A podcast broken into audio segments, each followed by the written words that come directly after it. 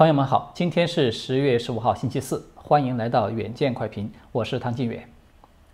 自从川普总统在十月二号宣布自己检测中共病毒呈阳性开始啊，这个大众舆论就在说这是美国大选年的十月惊奇。但是随着川普迅速的康复，然后解密了有关通俄门、希拉里电邮门的文件。国务院的这个蓬佩奥呢，也解密了希拉里的三万多封曾经被删除的邮件。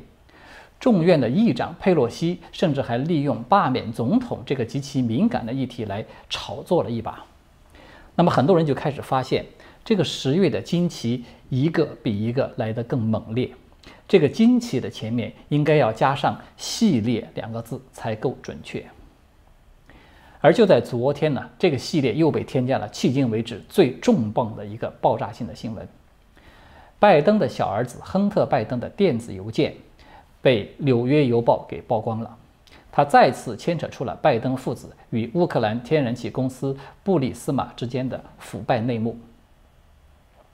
在距离总统大选投票日只有不到一个月的时间的时候，拜登父子爆出这样的一个丑闻，它的震撼性是可想而知的。纽约邮报的报道发表以后啊，左媒几乎是清一色的选择了沉默。非常有意思的是，彭博社是第一家对此进行报道的自由派的媒体，也就是左派的媒体了。但是呢，在拜登阵营发出声明否认相关邮件曝光的内容以后呢，彭博社马上就修改了自己的报道，转而去渲染拜登的这份声明。然而，在社交媒体上完全是另外一番景象。这条新闻它急速地掀起了一场超级风暴，这场风暴的力度啊，它可能是自美国出现社交媒体以来的最强级别。因为推特和脸书都不约而同的开始了规模空前的删帖和封号，不但大量转发《纽约邮报》的帖子被屏蔽掉，连《纽约邮报》编辑和白宫的那位人气美女发言人麦克纳尼的推特账号都被冻结了。相关的推文被删除，以至于美国总统川普和参议员霍利都发帖强烈的谴责推特和脸书这种前置言论自由的审查行为，并且呢催促要尽快的废除那个二三零法案，好让大众可以有权利起诉这些社媒巨头。我们看到这场围绕着拜登父子黑幕的信息战呢。它甚至已经被很多的美国民众形容为是一场数字内战，可见这场风暴给美国社会带来的冲击有多大了。好的，下面我们先简要的介绍一下最后这条新闻的来龙去脉。为了方便朋友们的理解呢，我们分别用拜登与亨特来称呼他们父子俩，这样的话便于大家分清谁是谁。这是一个极富戏剧性的故事，也是一个非常经典的。坑爹的故事。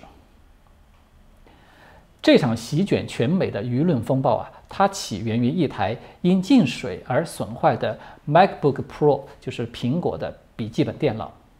这台电脑呢，在2019年的4月被送到了拜登家乡特拉华州的一家修理店去修理。这个店主呢，他修复了这个电脑，但是非常奇怪的是。送来这个电脑的顾客呢，他一直没有来取回他的电脑，也一直没有支付维修的费用。这个店主就多次试图联系这位顾客，但是都没有成功。那么在超过这个维修协议书所规定的期限之后呢，店主就根据这个协议获得了对电脑的处置权。于是他就进入了这个电脑的硬盘，发现了大量有关亨特·拜登的令他目瞪口呆的内容。这个店主他说啊，他无法确定这名顾客就是亨特·拜登本人，但是这个电脑上有博拜登基金会的一张贴纸。这个基金会呢，它是以亨特已故的哥哥的名字来命名的。他曾经是特拉华州的司法部长。鉴于这个电脑内容的敏感性啊，这位店主他先自己复制了硬盘中所有的内容。然后呢，他向联邦调查局 FBI 通报了这个电脑和硬盘的存在。随后呢，FBI 在去年的十二月拿走了电脑和硬盘。而这个店主这边呢，他也没有闲着，他把自己负责的这个硬盘交给了前纽约市长 Giuliani 的律师科斯特洛。那么最终纽约邮报在昨天曝光了这个电脑硬盘里面其中的一部分邮件和一些照片，瞬间就酿成了又一个因为维修电脑而引发的超级风暴。我们根据昨天这篇报道所曝光的重要信息显示啊，在二零一五年的四月十七号，乌克兰最大的天然气公司布里斯马排名第三的高管，他的名字叫做瓦迪姆·波扎尔斯基的，他在发给亨特·拜登的一封邮件中呢，透露了外界从未知晓的他跟拜登之间的一次密会。这封邮件是这样写的：“亲爱的亨特。”感谢你邀请我到 DC，并且有机会见到您的父亲，共度了一段时光，这让我感到荣幸和愉快。那么，另外一封较早的邮件呢，是在2014年的5月12号发出来的。当时啊，这个亨特刚刚加入到这个布里斯马公司的董事会不久。在这封主题为“紧急问题”的邮件中呢，这个波扎尔斯基。迫切地希望亨特利用他的政治影响力来为公司提供帮助。与这些邮件同时曝光的，还有一段长达十二分钟的不雅视频，里面显示这个亨特吸毒的色情的录像。此外呢，还有大量的色情图片等等。前纽约市长朱利安里他在昨天下午在推特啊贴出了一个视频，说。他的手里至少握有超过一千张的照片，其中包含了极度不雅，甚至是涉嫌违法的内容。这些呢，他都会在接下来的五天之内曝光给美国的民众。而更加惊人的信息是，朱利安尼说，中共同样拥有这些材料，而且已经有很长的时间了。我们都知道啊，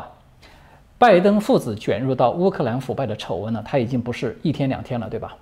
相关的这个内情呢，在川普遭受那个电话门弹劾的时候，就已经被传得沸沸扬扬。那么，《纽约邮报》的这篇报道，它和过去的那些爆料有什么不同呢？这些邮件如果被证明了它的真实性，那么它对拜登的大选会产生什么样的冲击呢？拜登是否有可能会因此而被调查，甚至会退出大选呢？我们下来，我们下面就来简单的讨论一下这些问题。首先呢，这个爆料它毫无疑问对拜登造成了一次重创。这一点呢，我们从社交媒体这种史无前例的如同中共一样的删帖封号就能够得到一个旁证了。